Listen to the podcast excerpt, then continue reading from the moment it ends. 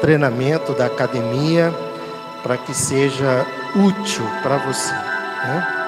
Academia da Felicidade já existe há alguns anos e algumas pessoas já frequentaram. E esse ano a gente está com uma proposta mais ousada, né? tendo o tripé Espiritismo, Ecossocialismo e Felicitismo, ou seja, espiritualidade, justiça social e felicidade. Tá? Inicialmente nós vamos fazer uma vibração. Convido todos a ficarem em pé, por favor.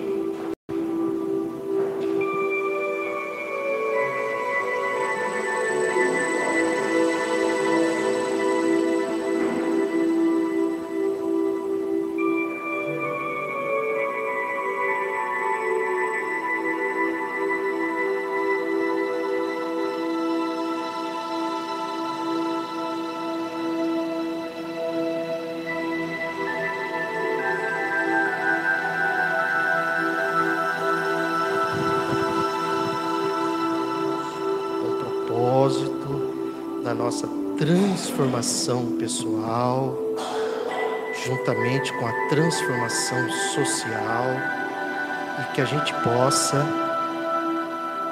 cada um, fazer a sua parte para que saiamos da nossa zona de conforto, do nosso buraco de acomodação e partamos para ganhar essa existência. Esse é o propósito da Academia da Felicidade. Deus infinitamente justo e bom, provedor de tudo para todos, inteligência suprema do universo, causa primária de todas as coisas, fluxo do amor absoluto,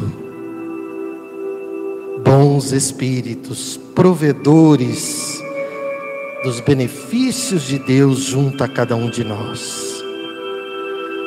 Anjos guardiães que acompanham cada uma dessas pessoas, desses atletas, desses ativistas da Academia da Felicidade que aqui estão.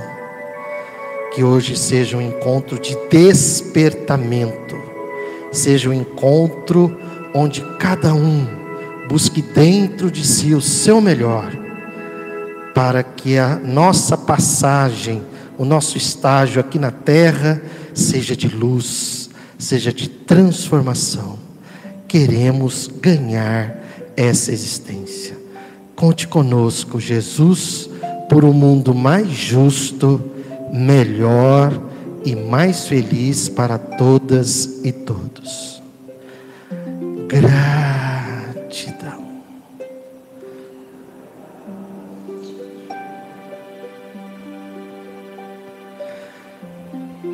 Maravilha! Vamos lá.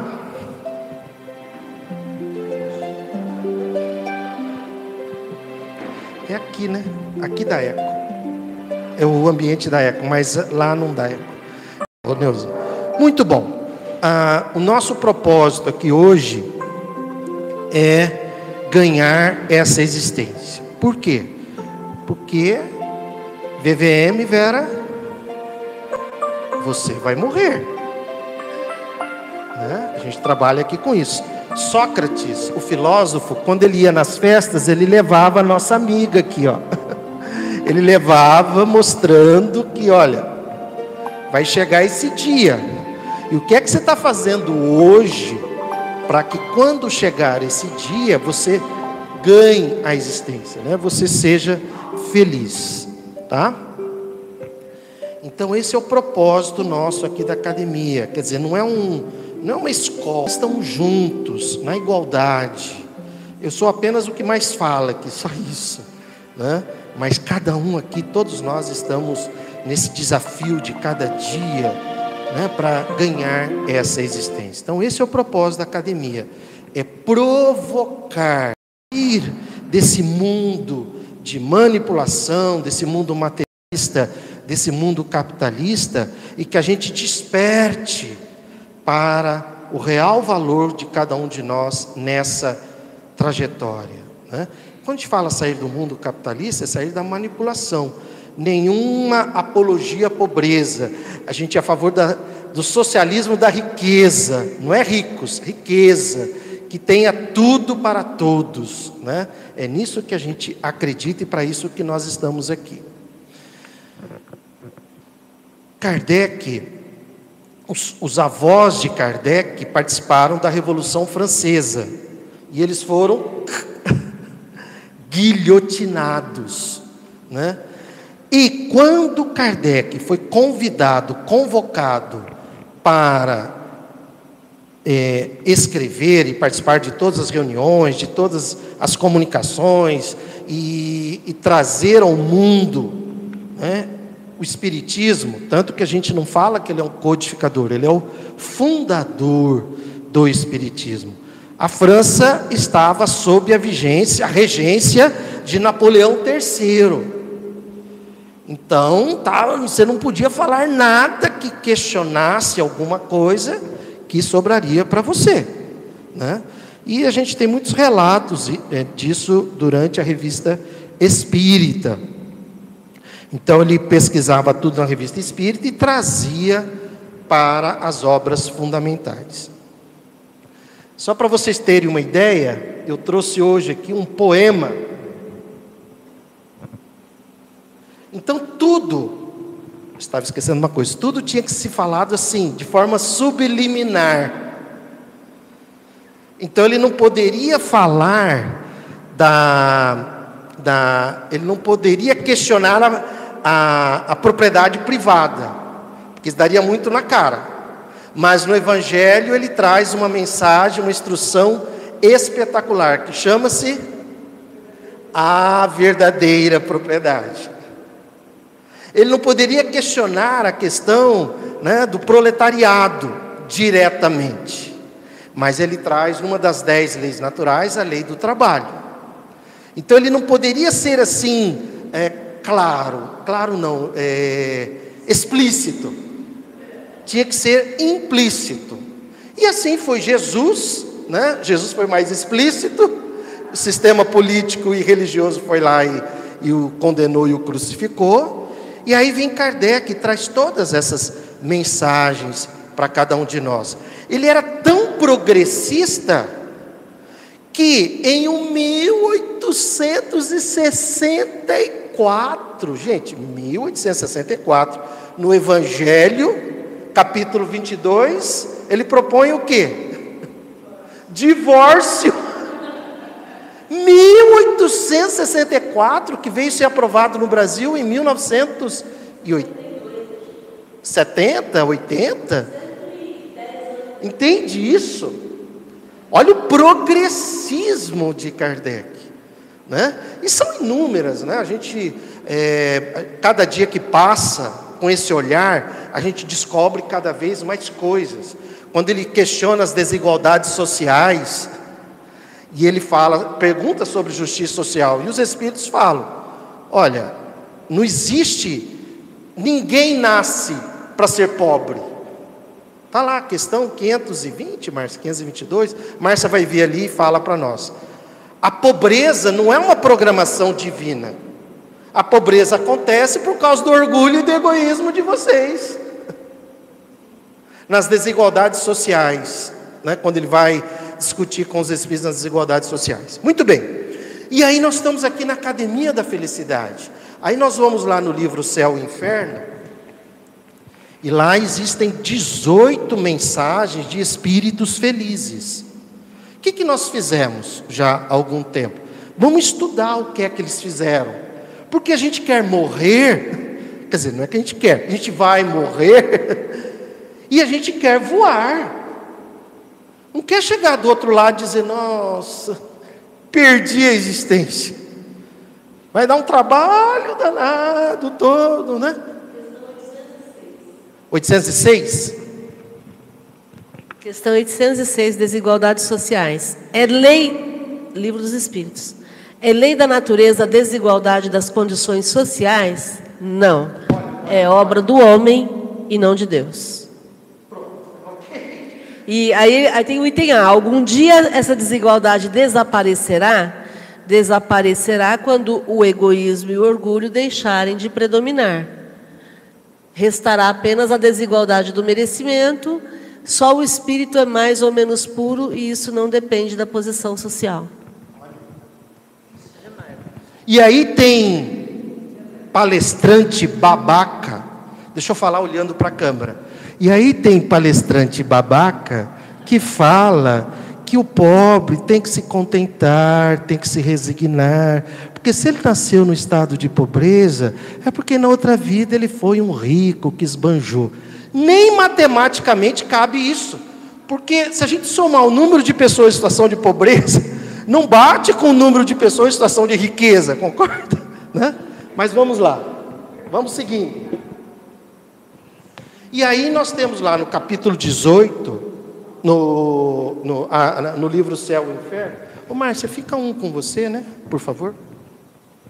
E aí nós temos lá no, no livro O Céu e o Inferno as 18 mensagens dos espíritos felizes.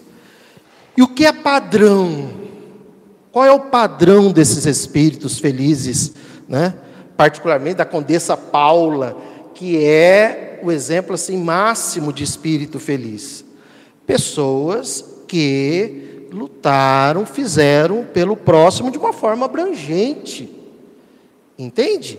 Além disso, vivenciaram um ambiente de otimismo, de alegria e tudo mais, mas lutaram. Isso é um padrão nas 18 mensagens dos espíritos felizes. Então, isso é a Academia da Felicidade. Nós vamos fazer de tudo. A gente vai ter. Nós tivemos nosso primeiro encontro. Nós vamos ter mais 46 encontros, pelo que eu somei um dia desses. E então esse é o propósito: fazer com que você saia daqui é, disposto e provocado para ganhar essa existência um dia de cada vez, tá? Antes de começar, nós vamos ter uma exposição da Márcia, depois do Guilherme. É, eu trouxe aqui da Revista Espírita.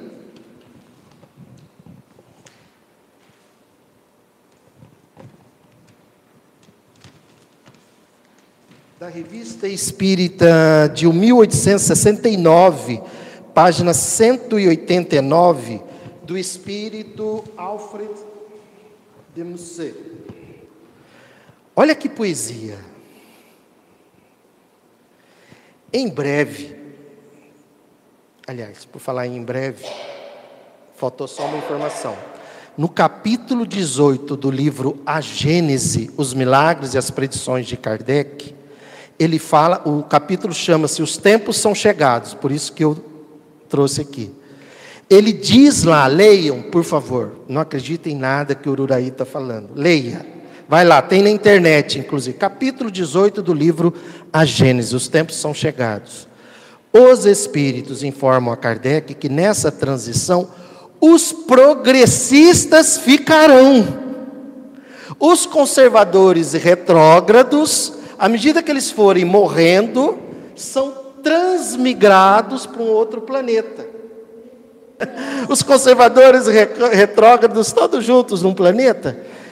Aí Kardec, os espíritos falam para Kardec que à medida que as pessoas vão morrendo, com a mentalidade conservadora, tá lá, não acredita em mim, leia, leia lá.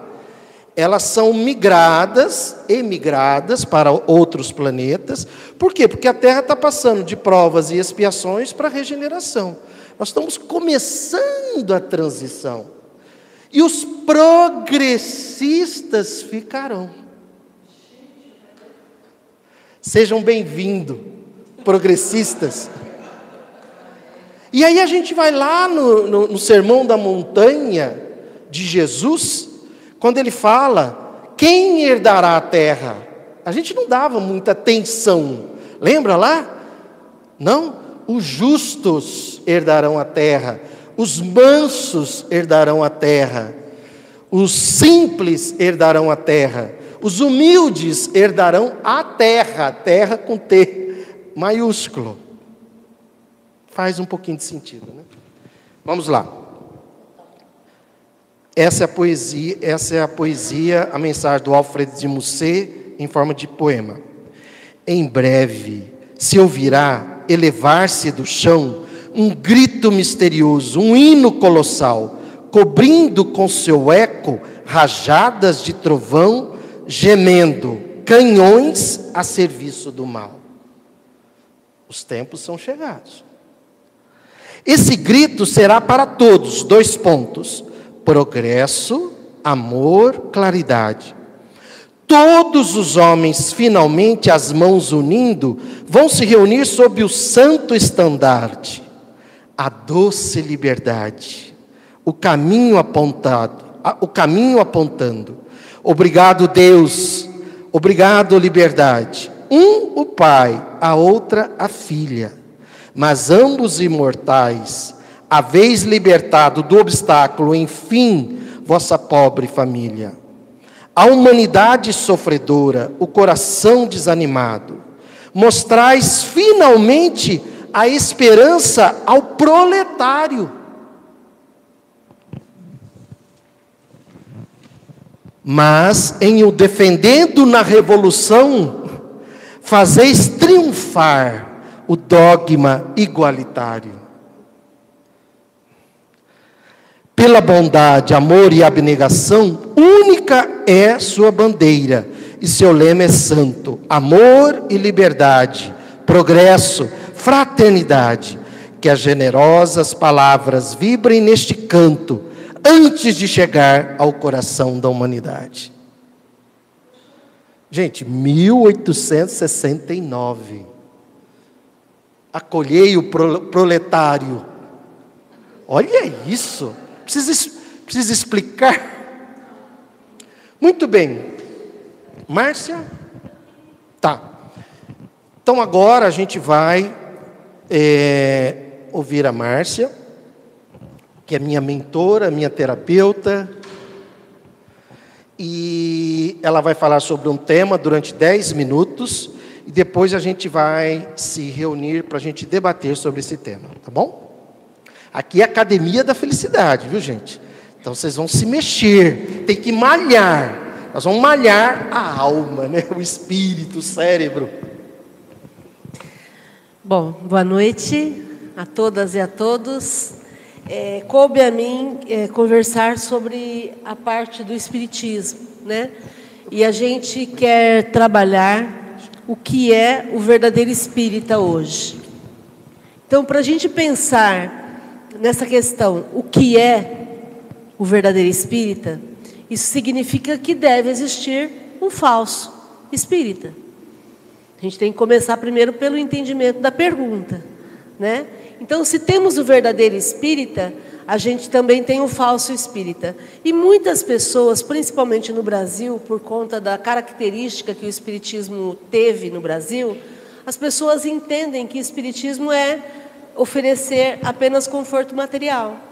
Ah, não, eu não, não, vou ao centro, eu não, não estudo, eu não me transformo, mas eu dou marmitex, eu dou é, é, dinheiro para os pobres e aí eu vou dormir tranquila. Né? Então, e aí eu fico pensando, bom, uma vez eu ouvi isso de uma pessoa, eu fiz tanto bem para as pessoas, eu distribuí tanto cachorro quente, tanto marmitex e agora eu estou com uma doença incurável. Que Deus é esse? A pessoa me, me perguntando isso, né? Ela falou assim, aí ela falou, me explica. Eu falei assim, olha, eu acho que a gente não está no balcão de negócios. Se você fez com esse propósito, então você já recebeu seu pagamento. Né? Você fez lá o bem, você dormiu tranquilo, tua consciência estava tranquila, ok. Mas é muito além de apenas dar o conforto material, né? E aí no Evangelho, o Kardec aborda isso no capítulo Sedes Perfeitos, no capítulo 17. Nesse capítulo, no final da mensagem Bons Espíritas, Kardec coloca que reconhece-se, o pessoal da academia até sabe esse decor, né? Reconhece-se o verdadeiro espírita pela sua transformação moral e pelos esforços que emprega para domar as suas más inclinações. Essa é a definição que o Kardec coloca do verdadeiro espírita. Quer dizer, ele está partindo do pressuposto que a pessoa que é espírita e é um verdadeiro espírita, ela está todos os dias se transformando. Transformação é diferente de reforma íntima. Reforma tem começo, meio e fim. Transformação não tem fim. Enquanto eu não for um espírito puro, eu vou continuar em transformação. Eu vou continuar no foco de mudar a mim mesma. Eu vou continuar no foco de me autoconhecer para me autotransformar. Então, reconhece-se o verdadeiro espírita pela sua transformação e pelos esforços. Aí pega. Ah, porque eu estou cansada, gente. 2022, estou cansada, tá, tá, tá, tá tenso, tá tenso. Ficar me esforçando. Para quê? Cadê a transformação? Cadê a mudança do mundo? Estou cansada. Então, é esforços, não tem fim.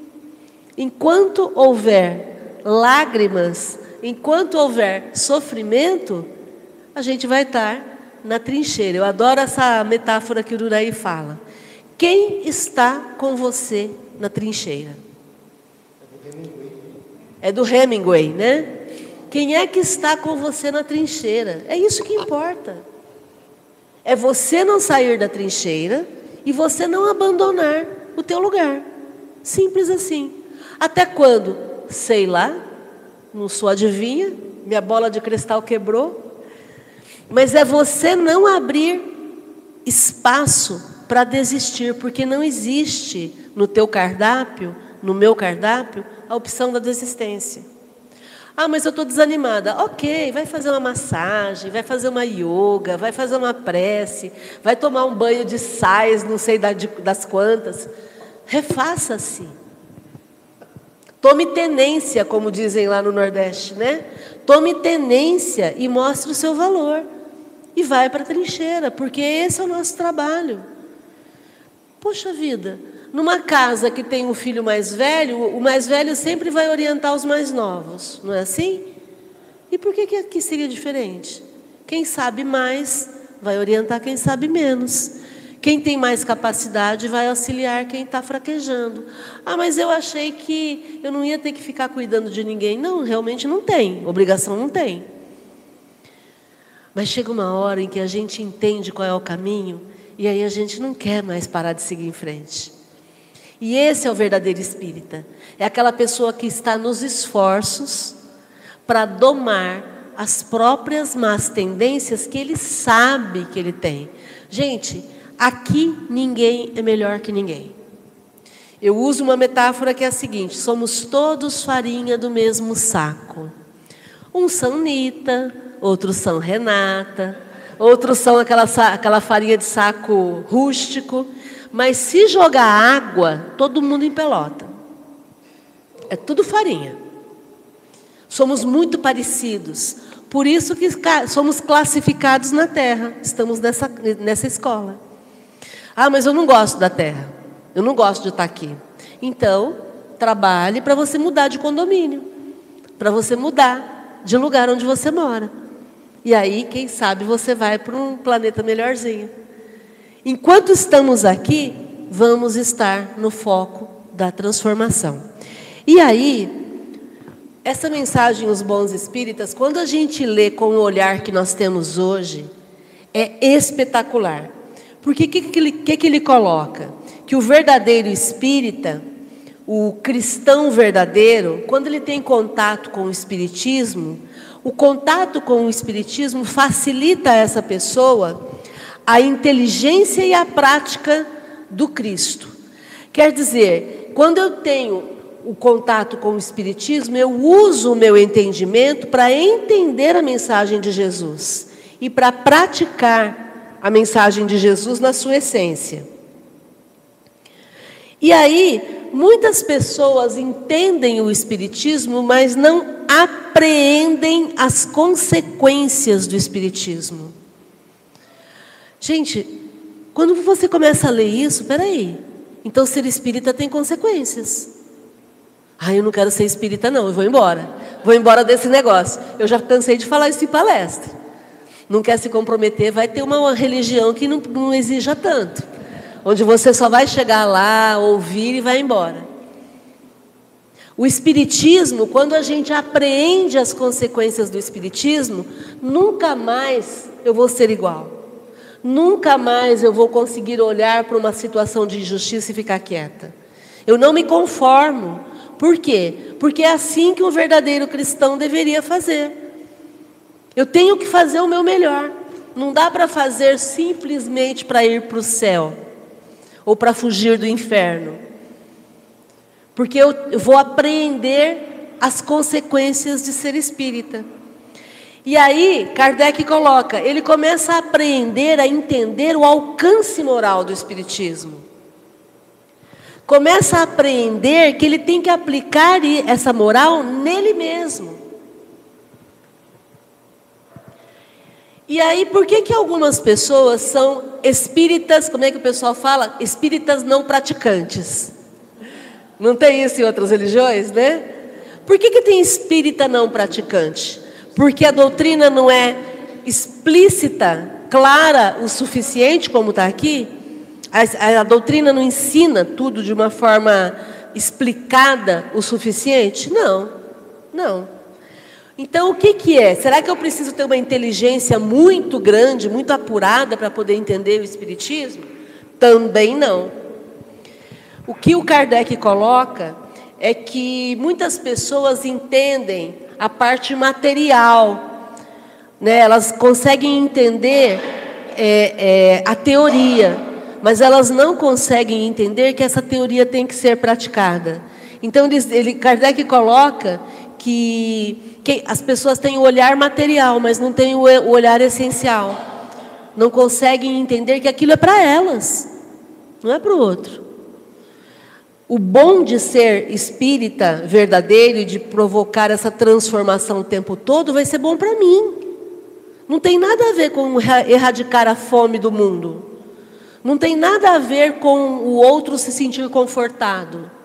Eu é que vou me sentir melhor.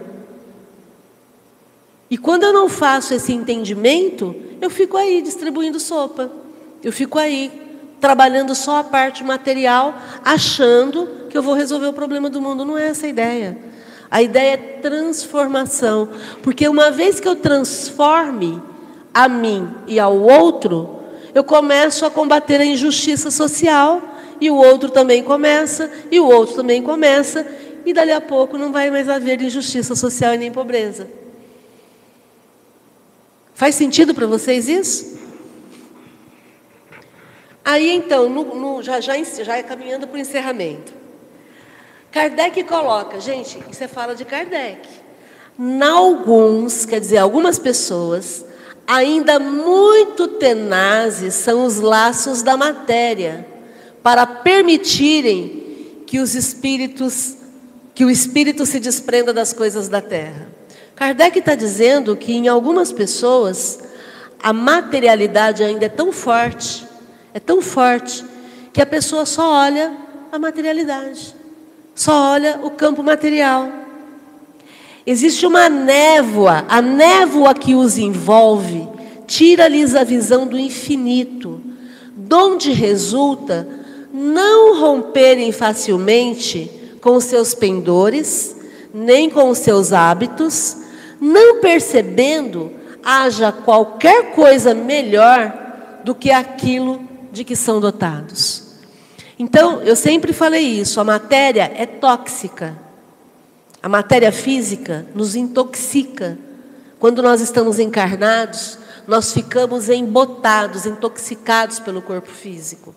Por isso que quando a gente dorme e tem uma noite maravilhosa de descanso, a gente acorda no outro dia, nossa, o que, que foi aquilo que, que, que eu vivi? Eu consegui me soltar do corpo de um tal jeito que eu vivi a plenitude espiritual. E muitas pessoas estão intoxicadas pela matéria, pelo corpo físico. Tem a crença nos espíritos como um simples fato. Então, eles acreditam na existência da vida espiritual, mas é só mais uma crença. São espíritas não praticantes. Mas que nada ou bem pouco lhes modifica as tendências instintivas. Atém-se mais ao fenômeno do que à moral. Eu estou resumindo aqui, tá? Esses são os espíritas imperfeitos. Recuam ante a obrigação de se reformarem. Ou então, guardam as suas simpatias para os que lhes compartilham das fraquezas e das prevenções.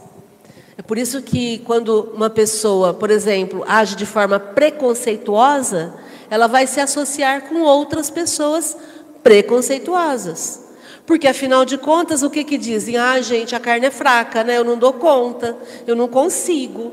Quando eu vejo é mais forte do que eu. Então, espíritos imperfeitos. Espíritas não praticantes. O espírito que nele domina. É, agora vamos falar das pessoas que, que são espíritas verdadeiros e sinceros. O espírito que nele domina de modo mais completo a matéria, dá-lhe uma percepção mais clara do futuro.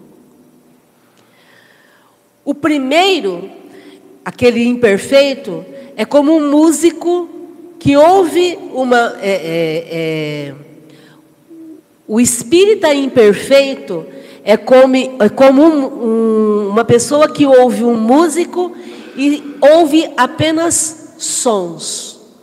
O espírita verdadeiro, o verdadeiro espírita, é alguém que ouve a música e se comove. Então, um apenas ouve sons, o outro se comove. Esse exemplo é do Kardec, tá? E aí ele termina essa mensagem dizendo: reconhece-se o verdadeiro espírita pela sua transformação moral e pelos esforços que emprega para domar suas inclinações más. Mais explicado do que está aqui desde 1864, não tem como. Tudo que eu falei para vocês eu li Kardec. Fica o convite, onde a gente vai se classificar. Gratidão.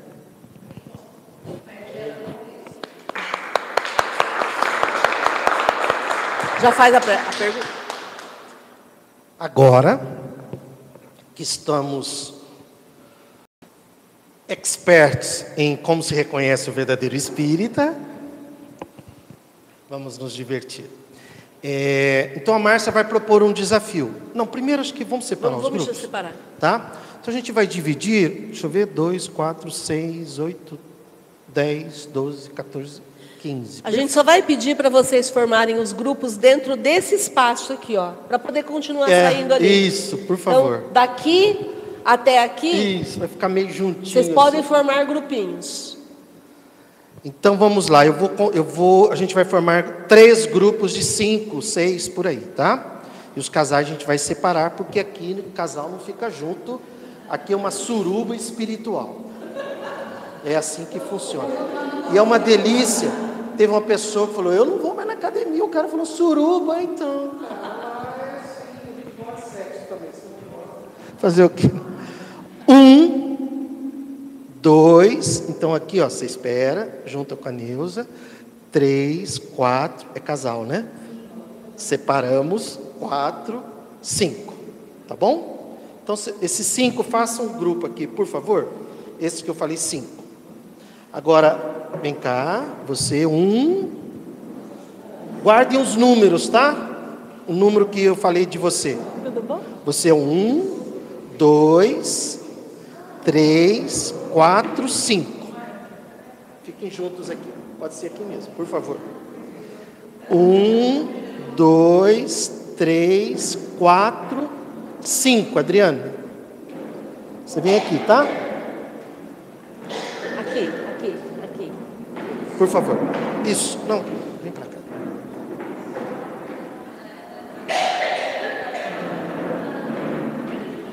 Quem é número um? Quem é um?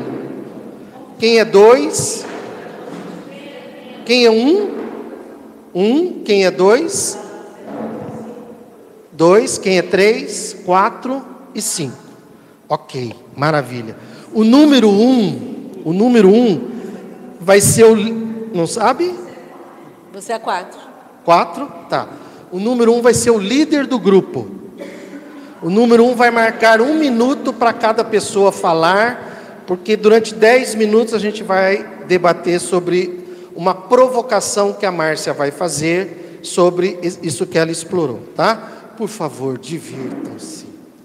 Ninguém está aqui para avaliar certo, errado. A gente precisa ganhar essa existência. Se você morrer amanhã, já vai morrer diferente, né? Já vai sabendo algumas coisas.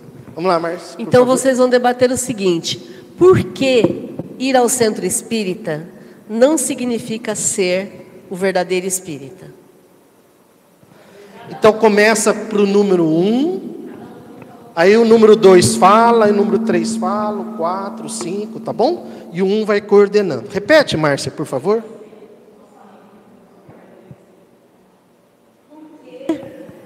Porque ir ao centro espírita não significa ser o verdadeiro espírita. Perdão. Antes, número um. Número um aqui? Quem é número um aí? Número um. É, cada um fala o nome, a, o que faz, né? Para a gente se apresentar, para vocês se conhecerem, por favor, tá bom? Aí nós partimos para o debate.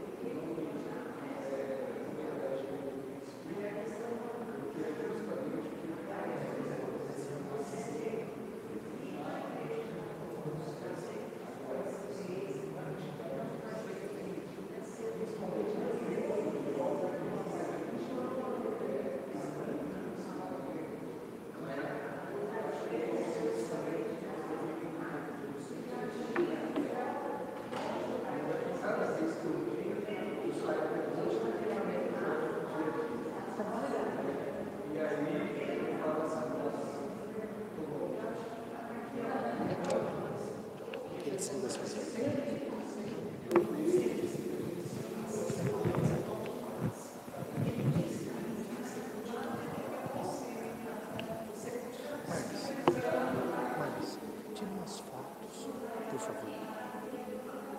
Põe no, no grupo Amigos do Jogo.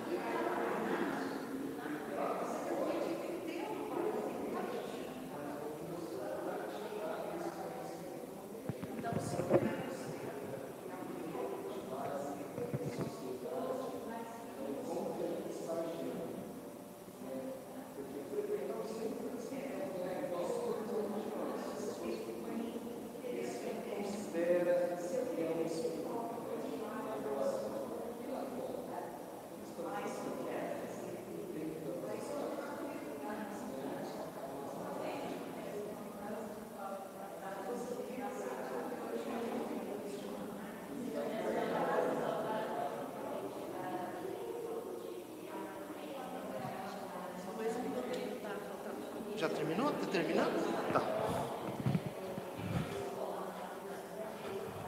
Aqui está terminando?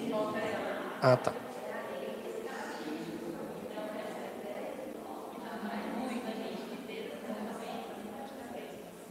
Aqui está terminando?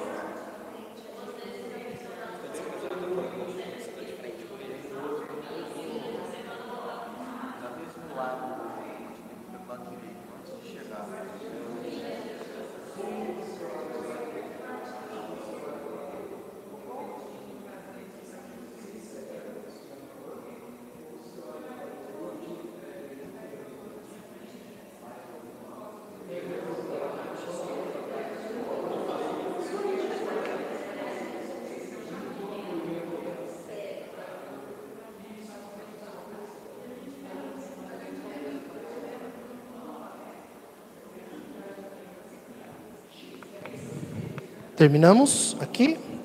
Todos falaram? Sim? Todos falaram aqui?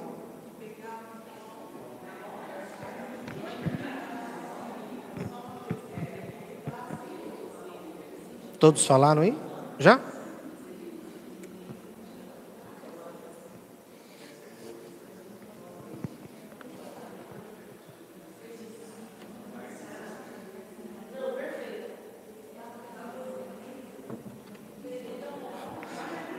Ok, que maravilha.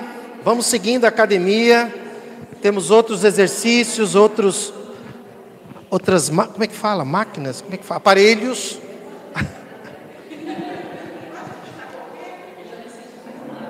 Ah, é? Já quer correr?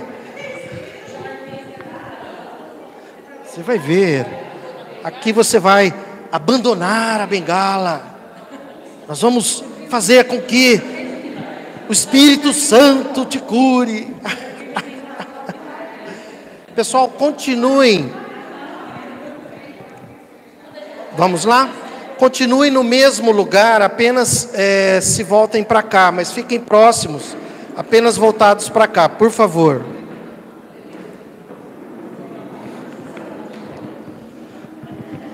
Hoje está sendo o nosso segundo encontro da academia nesse ano. Né? Hoje está sendo o nosso segundo encontro. A previsão é 46, 47 durante o ano. Se você não morrer antes, né? né? E no primeiro encontro, a gente viu sobre definição de espiritismo, que a Márcia falou para gente. Espiritismo é uma ciência que trata da natureza, origem e destino dos espíritos, bem como a sua relação com o mundo corporal. Nós aqui não temos visão de espiritismo como religião. Aliás, a gente diz o seguinte: por favor, não façam isso com o espiritismo. Não façam isso, né? Não, não desconstrua o que Kardec fez de tudo para construir. Ah, mas o palestrante. Ok, a gente não vai entrar, nós não estamos aqui para entrar nesse tempo. Aliás, a gente não tem nem tempo para discutir algumas coisas que já são óbvias. Eu estou com 61 anos de idade. Quer dizer, minha chance de morrer hoje é 61%. Então não dá tempo. Isso é uma forma prática. Na psicofelicidade a gente fala assim. Você tem que idade, Vera? 56. Então a sua chance é 56%. Adriano, é, Ricardo. 58. Então sua chance é 58. 38.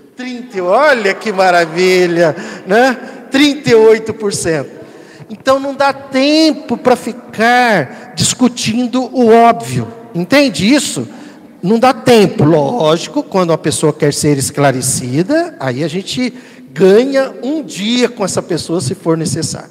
Então, o Espiritismo é uma ciência que trata da natureza, origem e destino dos espíritos, bem como a sua relação com o mundo corporal. E hoje é o verdadeiro espírita. E aí? Né? Número um, cadê o número um aqui do grupo? Vera, o que, que você fala sobre isso aí no seu grupo? Então, eu acho que a gente até teve uma opinião igual, um consenso de que é, você não precisa, se, se, o verdadeiro espírita é reconhecido pela transformação moral e pelos esforços de domar as más tendências, então você não precisa estar no centro para ser o verdadeiro espírita. Você, muita gente se transforma sem frequentar né, nenhuma religião. E, por outro lado, o fato da gente estar aqui não quer dizer que a gente é verdadeiro espírita. É, foi isso. Número dois daqui, quem é o número dois daqui?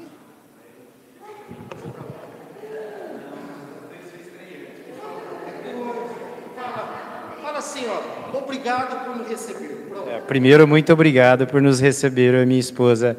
Estamos vindo pela primeira vez. Bom, tenho muita dificuldade em falar em público, tá? Mas vou tentar. Bom, vamos lá.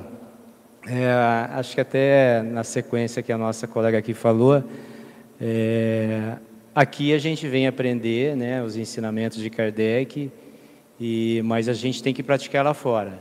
Então não adianta nada a gente vir aqui, ouvir isso tudo, conversar entre a gente, mas a gente sai ali fora e já começa ou ver uma pessoa, julgá-la ou fazer algum mal a alguém.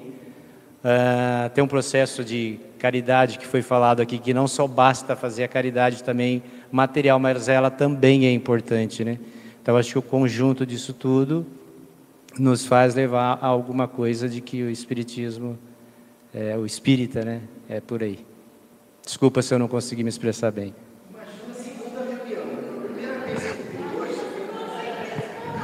Parabéns. Número 3 aqui. Quem é o 3 aqui? Graças a Deus.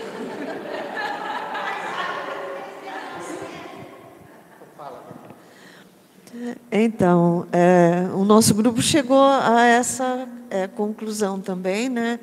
Da, que não adianta você frequentar um centro espírita, uma igreja evangélica, uma igreja católica, se você não tiver disposto a aprender e a se transformar com o que você aprendeu.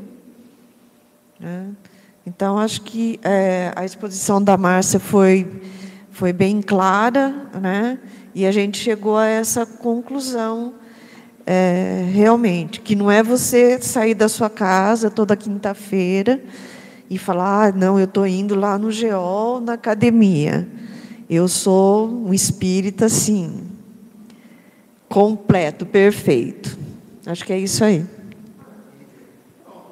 Objetivo atingido. Ótimo.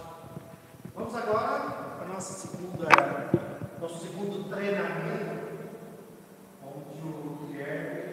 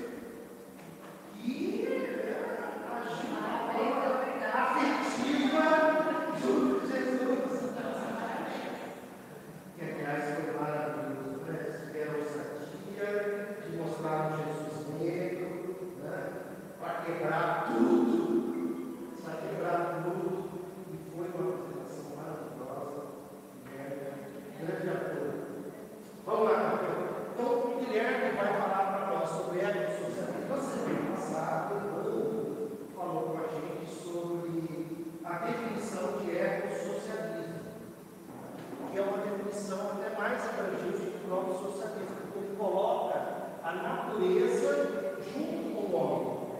O homem vive sem a natureza?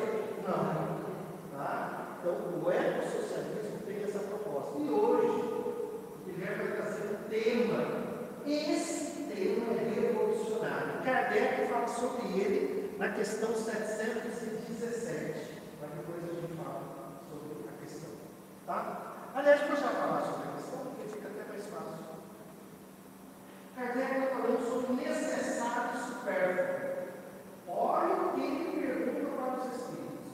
Que se há de pensar os que assalvaram os bens da terra, tomam os bens da terra, para se proporcionarem o supérfluo, com prejuízo falta o necessário. Olha aí o que ele está propondo. Ele tinha que fazer uma pergunta que não fosse muito explícita, né? mas que fosse explícita. O que, o que pensar daqueles que exploram o ser humano e não tem às vezes nem para ter o supérfluo? Já viram isso? Ouviram, quer dizer, esquecem a lei de Deus e ter os Espíritos respondendo. A resposta. Ouviram a lei de Deus e terão que responder pelas privações que houver causado aos outros. Todas as vezes, seja uma pessoa, um patrão, um empresário, um político, nós, seja quem for, para aumentar o supérfluo, explora aquele que às vezes não tem nem necessário, e sai infringindo a lei de Deus, consequentemente, terá consequências. Tá? Então vamos lá, Guilherme, por favor.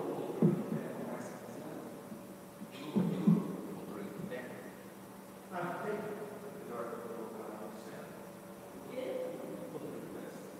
Para você?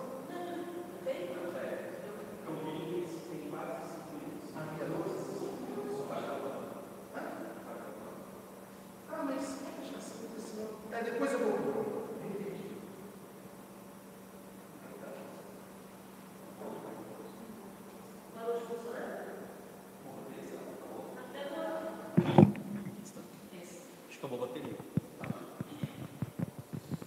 Olá, boa noite a todos, todas e todes. A gente acha que é importante, né, começar a usar a linguagem neutra, né? Acho que o GEO mais do que nunca é um lugar para a gente fazer isso, né? Porque é, é um lugar de transformação, é onde se inicia é, muitas transformações, dentre elas a minha, que agora que o Ricardo falou, faz oito anos que eu estou no GEO, desde 2014 né? É, janeiro de 2014. Foi a primeira vez que eu vim aqui com a Bianca. E, bom, primeiramente eu gostaria de agradecer. Eu não vou falar convite, eu vou falar desafio, porque é um desafio falar sobre um assunto tão polêmico, tão delicado, né? E tão importante, tão é, é, presente no nosso dia a dia.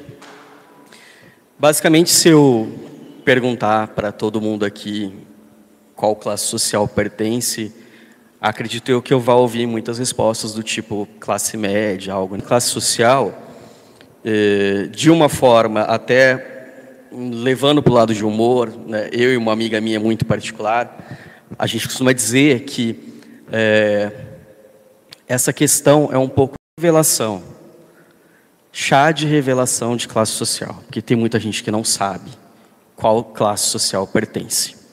Né? É, a gente vive num, num mundo de desigualdades, isso não é segredo para ninguém. E qual que é a ideia por trás dessa questão? Né? Temos aqui proletariado, que são os trabalhadores, basicamente todos nós, né? e os capitalistas, donos do meio de produção. Né? E coincidentemente também mencionaram a questão dos latifundiários. Né? É, aqui na nossa realidade no Brasil, desde que foram doadas as capitanias hereditárias, se você traçar as famílias mais ricas do Brasil, é, coincidentemente vão ser as mesmas desde sempre. Né? E, e, a gente costuma dizer dessa questão da, das classes sociais e do proletariado, é, não há o menor interesse dos nossos governantes de que as pessoas saibam disso. Por quê? Se a classe em maior número descobrir que ela está sendo manipulada, ela está sendo, é, de certa forma, escravizada. Nós vivemos uma escravidão moderna. Né? Hoje, os meios de escravidão são outros. Temos Instagram, TikTok, Twitter, né? que inclusive foi vendido por 120 bilhões. É, e o curioso disso tudo não é nem a questão dele ser vendido por 120 bilhões, é saber que esse mesmo valor acabaria com a fome da terra em seis vezes. E eu vou usar uma metáfora de um vídeo da Rita Van Hunt, que quem não conhece ainda eu aconselho a conhecer. Ela faz vídeos incríveis no YouTube, que é o seguinte: é, principalmente para as mulheres, isso vai ficar bem claro, né? Temos a Barbie, temos a Suzy. A Barbie não é a Suzy, Suzy não é a Barbie. Contudo, todavia, entretanto, Suzy é uma boneca muito inferior em N situações do que a Barbie. Contudo, Suzy quer ser Barbie. E nem sempre ela vai conseguir isso. E a Barbie, no auge de quem ela é, porque a Barbie tem o status de Barbie. A Barbie tem a casa, tem o Mustang, tem o Porsche, tem mais uma série de outras coisas. Ela vai olhar de cima e falar: gata, se liga. E é exatamente essa forma que a gente é visto é um choque de, de realidade para muitas pessoas é, entender que o seu renegade financiado, a sua casa no condomínio financiada, tudo isso te coloca num nicho de proletariado. Né? E essa teoria, quem que criou? Não fui eu, não foi Uru, não foi Márcia, é, Karl Marx e Friedrich Engels, que é justamente quem os governantes, principalmente atual, extrema direita, não quer que as pessoas tenham conhecimento. Imagina só uma revolução, né, é, deste tamanho, com, vamos, Brasil, oitava, é, oitava economia mundial né, com 200 milhões de brasileiros, essa economia deve estar na mão de 1% da população, se for muito. Imagina os outros 99 se rebelando contra estes. Acho que não seria interessante né, para eles. Então, por isso que há todo um, mecanismo de, de manipulação, dominação, por vários contextos, vários meios. É, justamente para evitar que aconteça a consequência da consciência de classe, né? que é a luta de classes. Basicamente, a gente acorda todas as manhãs para fazer o, o, nosso trabalho, para é, sair de casa e, e, dar o nosso melhor, né? mas em troca de uma pequena migalha, já que né, ao o proletário, quem é, basicamente construiu os meios de consumo, nada mais justo e nada mais lógico de que esses meios de consumo a ele pertencesse e não um lucro a um terceiro, somente pelo fato dele deter é, é, os meios né, de, de, de fomentação disso tudo. Outra questão muitíssimo importante da luta de classe é uma palestra que eu assisti no Sesc Rio Preto pouco antes da, pouco antes da, da pandemia, com a Joyce Bert, que é uma das filósofas, junto com Djamila Ribeiro, filósofas contemporâneas incríveis, que todo mundo deveria conhecer. E ela dizia o seguinte: é, essa, essa massa, a base da pirâmide, não tomou nenhuma consciência ainda do poder dela, porque quando você tem uma pirâmide, a hora que ela passa a se movimentar, ela mexe com o topo. E isso que é o mais importante nesse momento. A partir do momento que criar a consciência de classe, quem somos nós, esquecer que somos classe média, não somos, somos proletários. É isso que somos, independente do ramo de atuação. Basicamente, ninguém aqui, alguém aqui conseguiria comprar o Twitter? Conseguiria comprar o Twitter? Conseguiria? E. Deu tempo? Sim. Tem um, um vídeo que resume basicamente muito bem isso. Que eu espero que agora o áudio e o vídeo funcionem. Ah, é.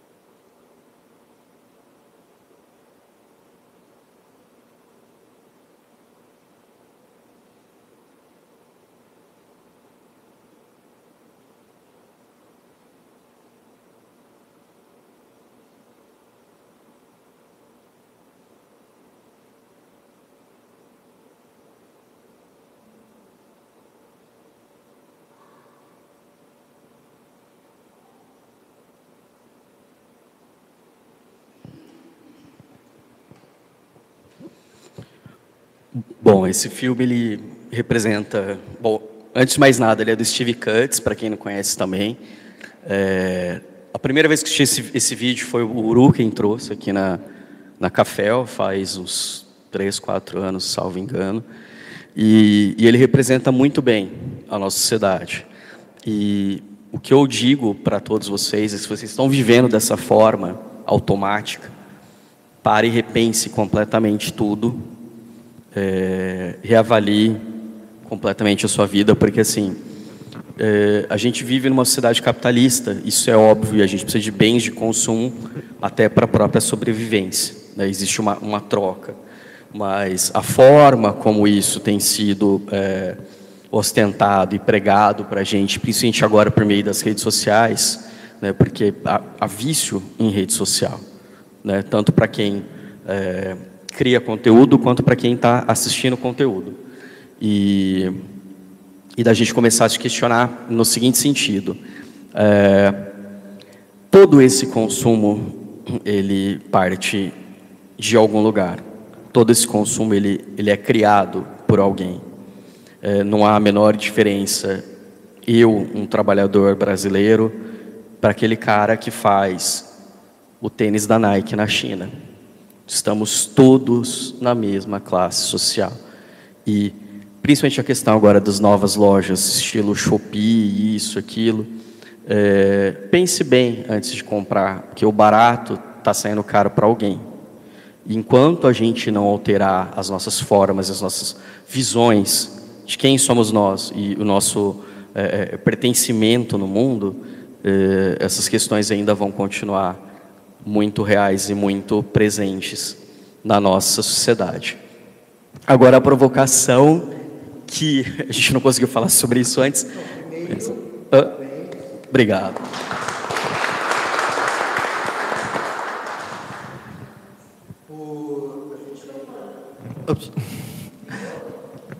Alô, liguei. A gente não conseguiu pôr o som, mas cada um imaginou um som aí pelas imagens, né? E aquilo ali é um reflexo da vida de, de uma outra pessoa, não é a nossa vida que é assim, entende? Aquilo ali deve ser de alguém aí, né? Uma outra pessoa, a gente não está, né?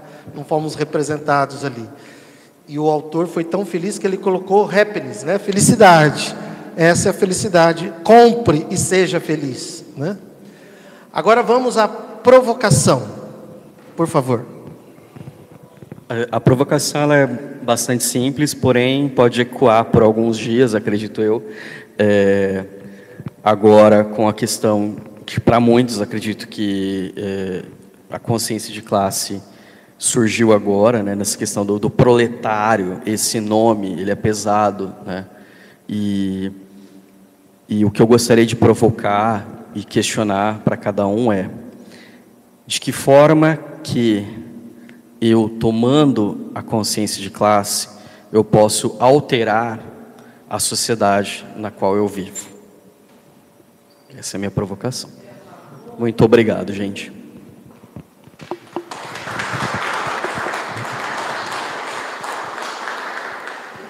Consciência de classe é a base da transformação social. Nunca, quer dizer, nunca não, né? Por algum tempo, a mídia nunca vai usar esse nome, consciência de classe, nem de justiça social, que Kardec questiona na lei, na, na, na décima lei natural, justiça, amor e caridade. Ah, no máximo que a mídia vai falar é em desigualdade social mas dificilmente a base é a consciência de classe. É quando a pessoa tem essa consciência. Então, de novo, para a gente encerrar, os cinco aqui, os cinco ali, os cinco aqui. Vamos manter os mesmos cinco. Repete para nós, por favor, a provocação. A provocação é a seguinte: é agora que eu tomei a consciência de classe, de qual classe eu pertenço, é, é, de que forma que eu vou utilizar esse conhecimento para mudar a sociedade no qual estou inserido. É difícil? Fale o que você quiser falar. Nós estamos na Academia da Felicidade no nosso segundo encontro. Tem 40 pela frente ainda. Primeiro o número 1 um fala, depois o 2, depois o 3, o 4, o 5, tá?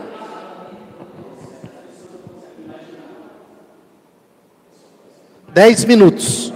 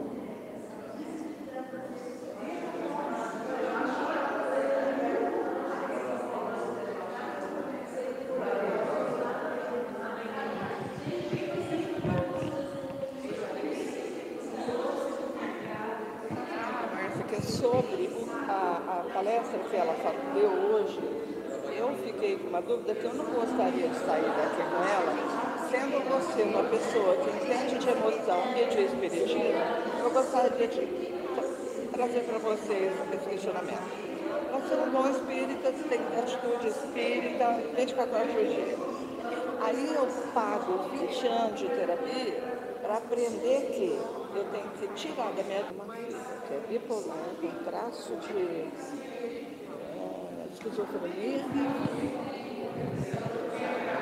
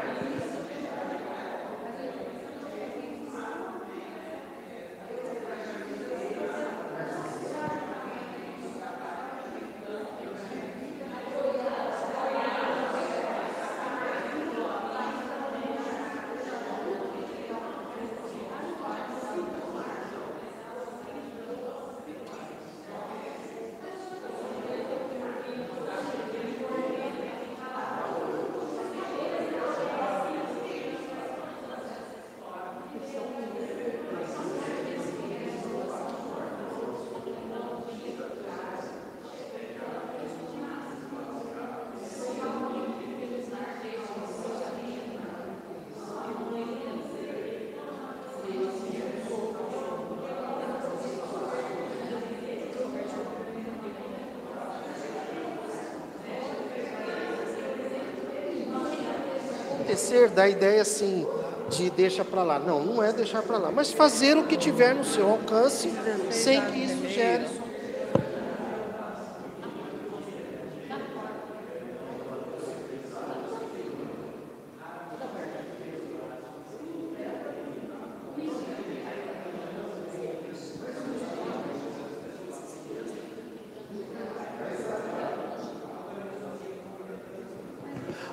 Ok? Todos aí? Não? Então vamos lá.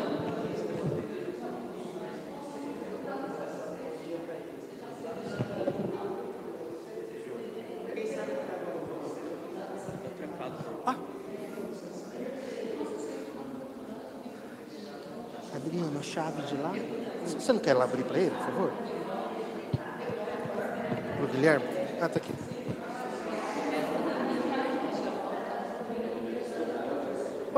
Pode deixar. Obrigadão, viu, campeão?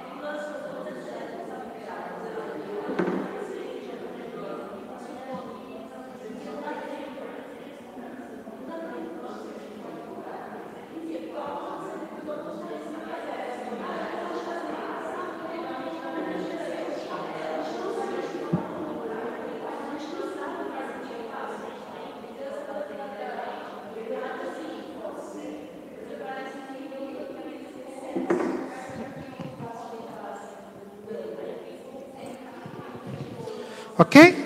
Terminaram aí, ali? Encerraram? Aqui fecharam? Ótimo. Então vamos para os nossos últimos 15 minutos. Ops, ok. Estou aguardando.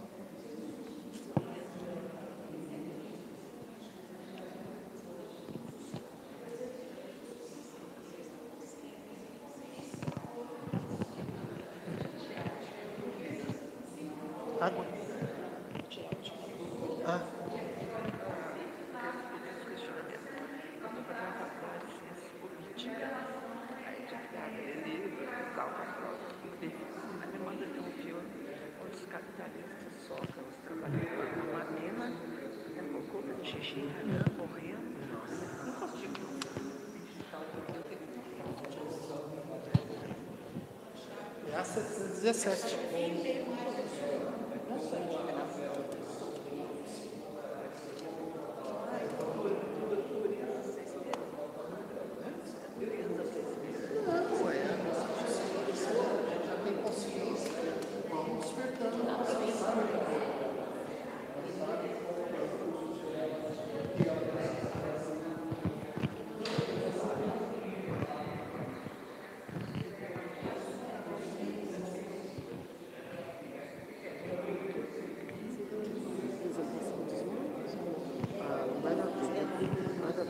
Eu, eu nem vou fazer minha provocação.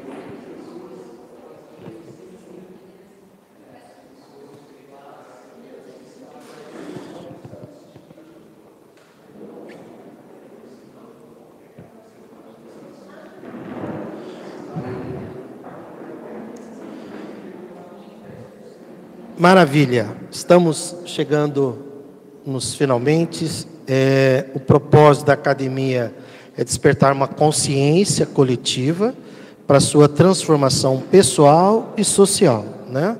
Hoje é o nosso segundo encontro e esse tripé espiritismo, ecossocialismo e felicitismo a gente vai manter porque esse é um padrão dos espíritos felizes. E o tema consciência de classe é o tema mais revolucionário que existe, porque vai desconstrói o capitalismo na consciência de classe. E Kardec, quando ele na questão 717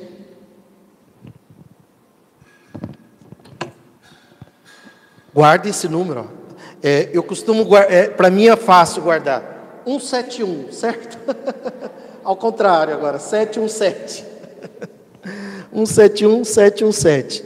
Né? Então, aqueles que exploram as pessoas para terem supérfluo, aqueles que exploram, eu estou assim, traduzindo, né?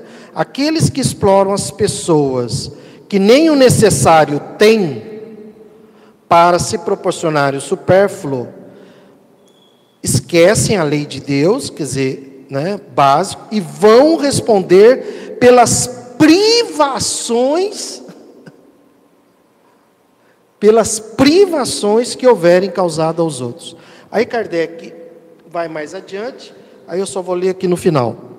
A civilização desenvolve o senso moral e ao mesmo tempo o sentimento de caridade, que, é, que leva os homens a se prestarem mútuo apoio. Quer dizer, quando eu olhar para o outro, seja ele quem for, seja um funcionário, seja alguém com uma condição material muito inferior, enquanto eu não entender que aquele é um, é um, é um, é um irmão a quem eu devo amar, e esse amor começa, esse amor começa quando eu faço algo para proporcionar a justiça social, aí sim eu começo a praticar o amar ao próximo. Ele diz aqui, olha o que ele diz: os que vivem à custa das privações dos outros exploram em seu proveito os benefícios da civilização. Desta, quer dizer, da civilização, tem apenas o verniz. Como muitos há que da religião só tem a máscara. Quando uma pessoa está explorando um outro para sustentar o seu supérfluo, ele diz que não faz parte da civilização. Não é uma pessoa civilizada. Então, reflita sobre isso, repense a sua vida, porque nós queremos que você ganhe essa existência.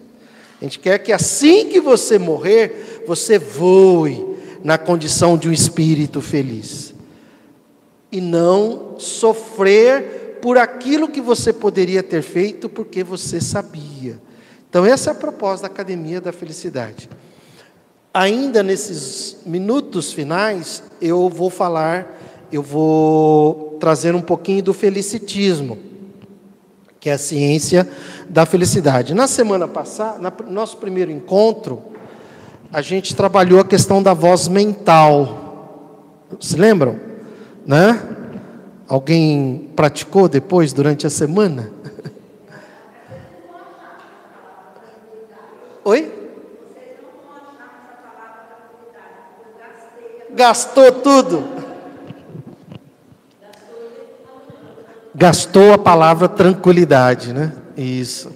Legal. Bom, então para a gente fechar com a felicidade, é, o seu emocional ele começa com a sua voz mental. Então você controla o emocional, controlando a sua voz mental. Então comece a prestar atenção o que é que você anda falando aí dentro de você. Porque onde você for, você leva você. Algo me diz isso. Se algum dia você chegar no lugar e falar, ah, me esqueci. Recomendo psiquiatra, tá? Porque aí o caso é grave, né? Nossa, gente, esqueci. O quê? De mim. Foi lá. Fiquei lá. Onde você for, você leva você. O inconsciente, que, que é o espírito, a única coisa que ele faz é pensar. Assim que você morrer, é a única coisa que você vai fazer é pensar. Você não vai mais lavar roupa, sabia disso? Você não vai mais passar roupa, você não vai mais comer, você não vai passar fome. Quer dizer, estou acreditando que você desencarnou numa condição razoavelmente legal. A única coisa que você vai fazer é pensar. E todo pensamento gera emoção. Isso está, está bem definido? Voz mental gera emoção. Eu controlo a emoção controlando a voz mental. Por isso que assim que você morrer, você poderá estar no inferno ou no céu. Por quê? Porque o seu mundo espiritual vai ser um reflexo do seu mundo mental. Não existem lugares. Ah, mas eu li lá em nosso lar. É, é, é, colônias, umbral. Nós nem vamos perder tempo, porque nós não temos tempo para isso hoje, tá?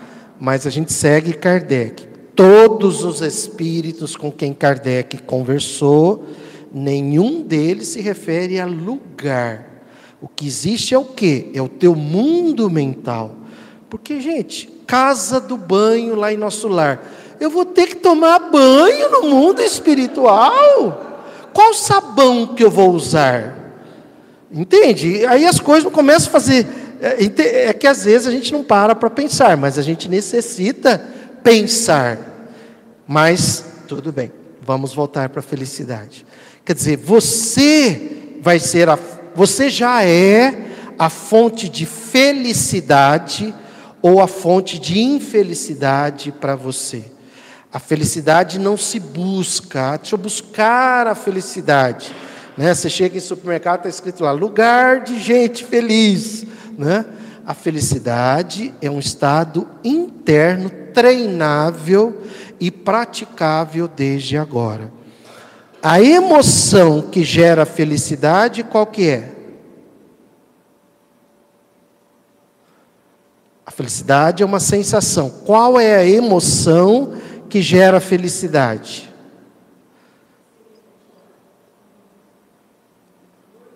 Amor. Nossa, eu falei, meu Deus, ninguém vai falar.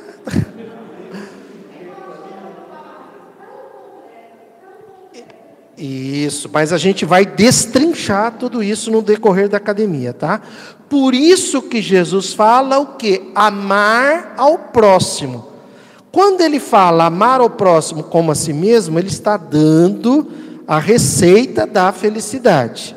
Porque quando você pratica amor através do, do alto amor, através do alto amar-se, você produz qual é o neurotransmissor?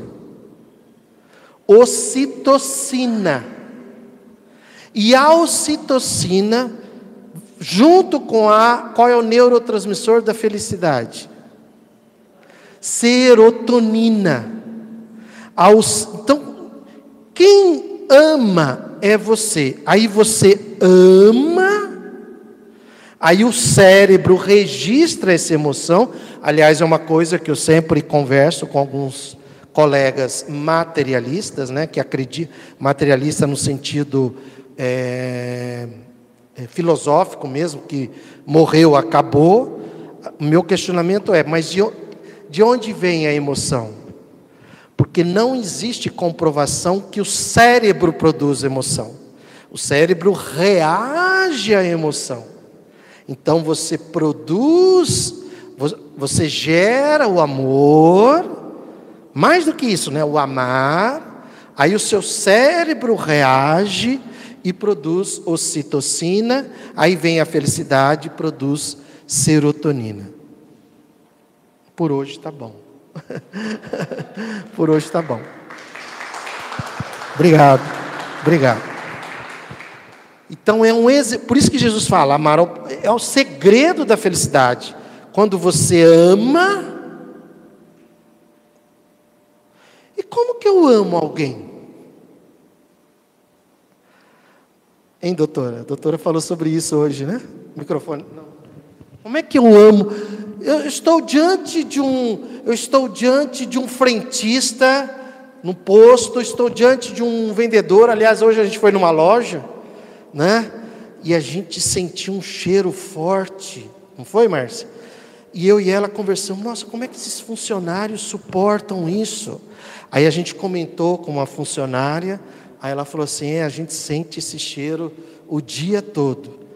Aí você como é que a gente ama alguém? Amar alguém é fazer o outro se sentir melhor com a sua presença ou com a sua atitude. E foi o que a gente fez. Foi o que nós fizemos. Aí nós acolhemos ela, né? manifestamos a nossa compaixão junto a ela, ela se sentiu amada, aí ela até quis né, o atendimento. Enfim. Então, quando você ama, mas como é que eu amo alguém? Quando a sua presença e não ausência, viu gente? Hã? É alívio, né? Sabe aquela história? Gente, ó, o papai está chegando. Ah, sério, mãe? Ai, meu Deus. Ou então, mãe, é verdade que o pai vai viajar? É. Ai, que alívio. Nossa, que alívio? Então, se você gera felicidade com a sua ausência, repense. repense a sua vida. Abra o olho, repense a sua presença, né? Então, fazer amar é fazer com que o outro se sinta melhor. Na verdade é feliz, mas melhor com a sua atitude ou com a sua presença. Certo? Não. Eu só queria saber se depois de 46 sessões que ele falou, que, não, encontros que nós vamos ter, se eu vou conseguir ficar igual com aquele corpinho. Aquele corpício? É. Sim, com certeza, está programado. Nenhum. Com certeza. Com certeza. Sabe por quê? Pessoas felizes, né? Atingem mais facilmente seus objetivos. Ó, quem quiser assistir o filme, o Guilherme deixou aqui, é Happiness, que é felicidade, é do Steve Cutts, tá? Tá na internet. É um tipo de vídeo legal para pôr no grupo da família. Mas sabe quando você posta e sai correndo? posta e sai correndo. E o Guilherme também falou da Rita Von Hunt, que é essa mulher, quer dizer, essa mulher ela quebra tudo. Muito, uma das pessoas para mim mais inteligentes que eu conheço. Sim, sim. Rita Von Hunt. Ela é uma drag. Ah, ela não é trans, não, é drag queen. Sim, ela é uma drag queen. É um menino gay, drag queen. Tá, eu achei que era trans. Olha, não, não, sim, eu sabia, só esqueci. Gratidão pela presença de cada um de vocês. Nós vamos fazer nosso momento gratidão. Foi útil? Foi útil? Foi útil? Foi útil? Não, não, não é brincadeira. Que seja um propósito. Quinta-feira que vem tem feriado na quinta? Não, né? Teve na anterior, né? Chega. Quinta-feira que vem aqui estaremos. Dia 5, né, Márcia? Dia 5. Fique à vontade se, se quiser convidar alguém, tá? E agora todos em pé, por favor. Gratidão pela sua presença e convidamos a todos a darem, no mínimo, cinco abraços de felicidade.